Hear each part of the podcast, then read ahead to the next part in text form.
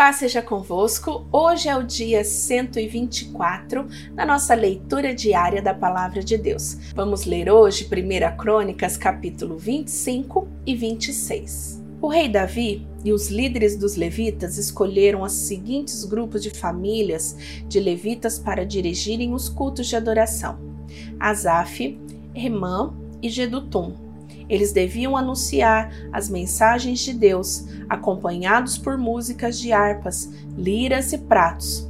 Esta é a lista dos homens escolhidos para este serviço. Os quatro filhos de Asaf, Zacur, José, Netanias e Azarela. Quem os dirigia era Asaf, que anunciava as mensagens de Deus quando o rei mandava. Os seis filhos de Gedutum, Gedalias, Zeri, Jesaías, Simei, Razabias e Matitias. Dirigidos pelo seu pai, eles anunciavam a mensagem de Deus, acompanhados por música de liras, e cantavam louvores e agradecimentos a Deus, o Senhor. Os 14 filhos de Remã, Buquias, Matanias, Uziel, Sebuiel, Jerimote, Hananias, Hanani, Eliata, Gidalte, Romantezé, Josbecasa, Malote, Rotir e Maziote. Deus deu a Remã, o profeta do rei, esses 14 filhos e também três filhas, conforme havia prometido, a fim de dar poder a Remã. Todos os seus filhos cantavam nos serviços religiosos do templo, tocando pratos, liras e harpas. Quem os dirigia era o pai. Asaf, Gedutum e Remã estavam debaixo das ordens do rei. Os músicos treinados para tocar instrumentos e cantar louvores a Deus, o Senhor, eram 288 ao todo. Para organizar os turnos de serviço, todos eles tiraram sortes, tanto os jovens como os velhos, e os já treinados e os principiantes. A primeira sorte caiu para José, filho de Asaf, com seus filhos e parentes, eram ao todo doze. A segunda para Gedalias, com seus filhos e parentes, eram todo doze terceiro para Zacur, com seus filhos e parentes, eram ao todo doze. A quarta para Isri, com seus filhos e parentes, eram ao todo doze. A quinta para Netanias, com seus filhos e parentes, eram ao todo doze. A sexta para Buquias, com seus filhos e parentes, eram ao todo doze. A sétima para Gesarela, com seus filhos e parentes, eram ao todo doze. A oitava para Jesaías, com seus filhos e parentes, eram ao todo doze.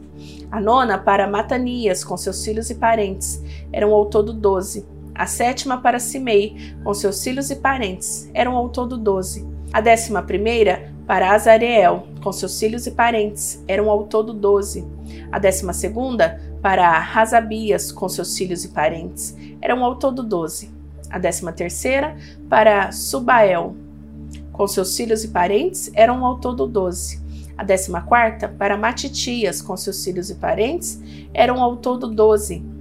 A décima quinta, para Jerimote, com seus filhos e parentes, eram ao todo doze. A décima sexta, para Hananias, com seus filhos e parentes, eram ao todo doze.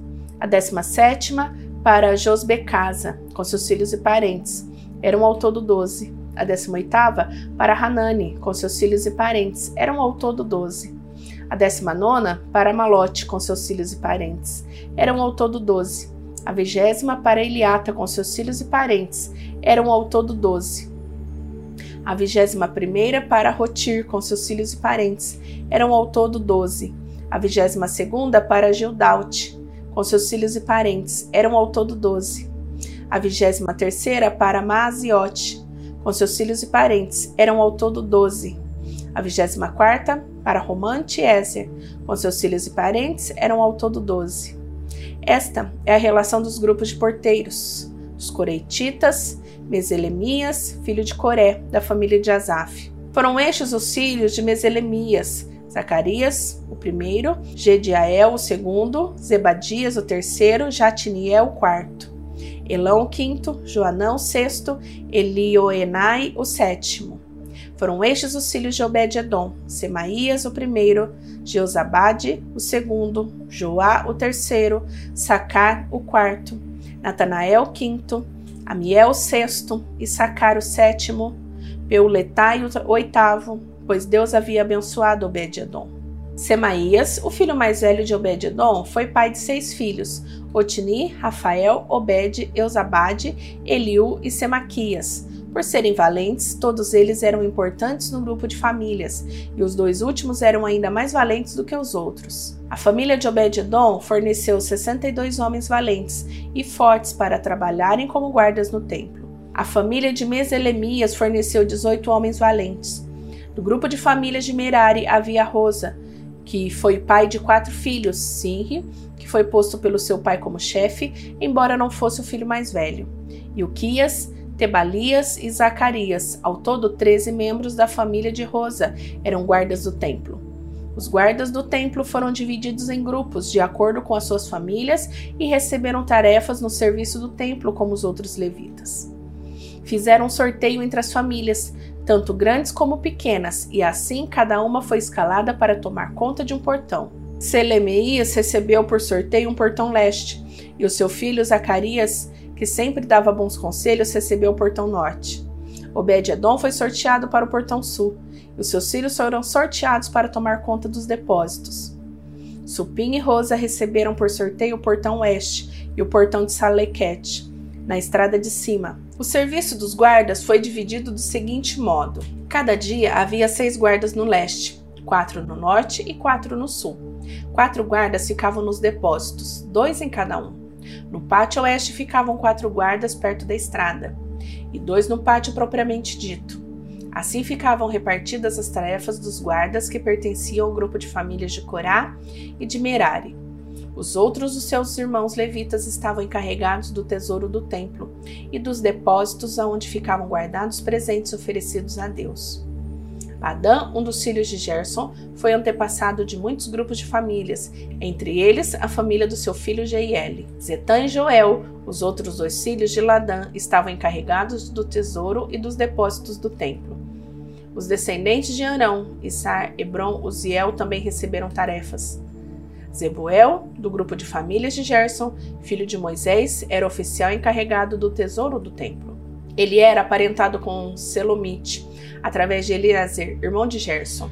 Eliezer foi pai de Reabias. Reabias foi pai de Jesaías. Jesaías foi pai de Jorão. Jorão foi pai de Zicre. E Zicre foi pai de Selomite.